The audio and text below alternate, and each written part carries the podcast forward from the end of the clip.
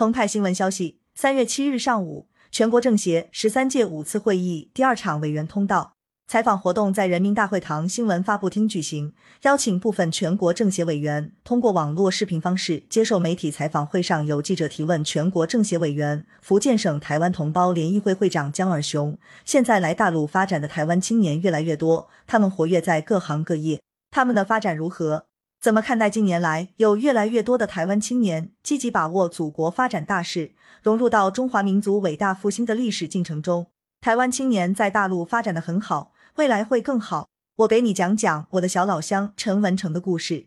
江二雄说，他是北京大学的一名体育老师。二零一一年，他从台湾彰化来到北京，这些年时不时能听到他的好消息。二零零八年北京奥运时，文成还在台湾读本科，他读的是体育教育专业。当时他就想，如果有朝一日能参与到祖国的重大体育赛事中就好了。这次北京冬奥会，文成梦想成真，成为一名志愿者，在北京紫竹院公园门口宣传冬奥，还组织参与了五十名台籍大学生到延庆体验滑雪。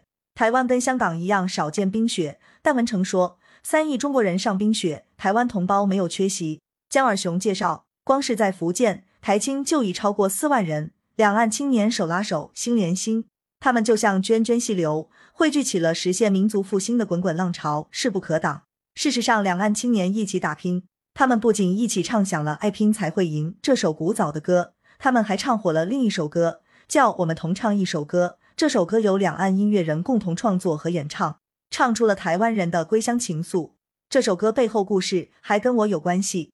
去年在北京读书的台湾学生林彦辰，拿着半张族谱找到了我，说想找故乡。在我们的帮助下，非常快，燕晨就带着他的弟弟妹妹回到了爷爷心心念念的故乡福建莆田。他们认祖归宗，祭拜祖先。我当时在现场感慨万千，两岸割舍不断的血脉亲缘就是这样，在一代又一代的年轻人身上延续。江尔雄说：“因为我们血脉里流淌的都是中华民族的血，精神上坚守的都是中华民族的魂。当今时代是中华民族大发展、大作为的时代。”祖国永远是台湾青年的坚强后盾，祖国也需要两岸青年来共同建设。感谢收听羊城晚报广东头条，更多新闻资讯，请关注羊城派。